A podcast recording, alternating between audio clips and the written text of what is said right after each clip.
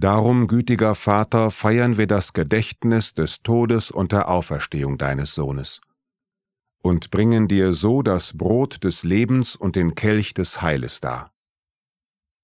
Wir danken dir, dass du uns berufen hast, vor dir zu stehen und dir zu dienen.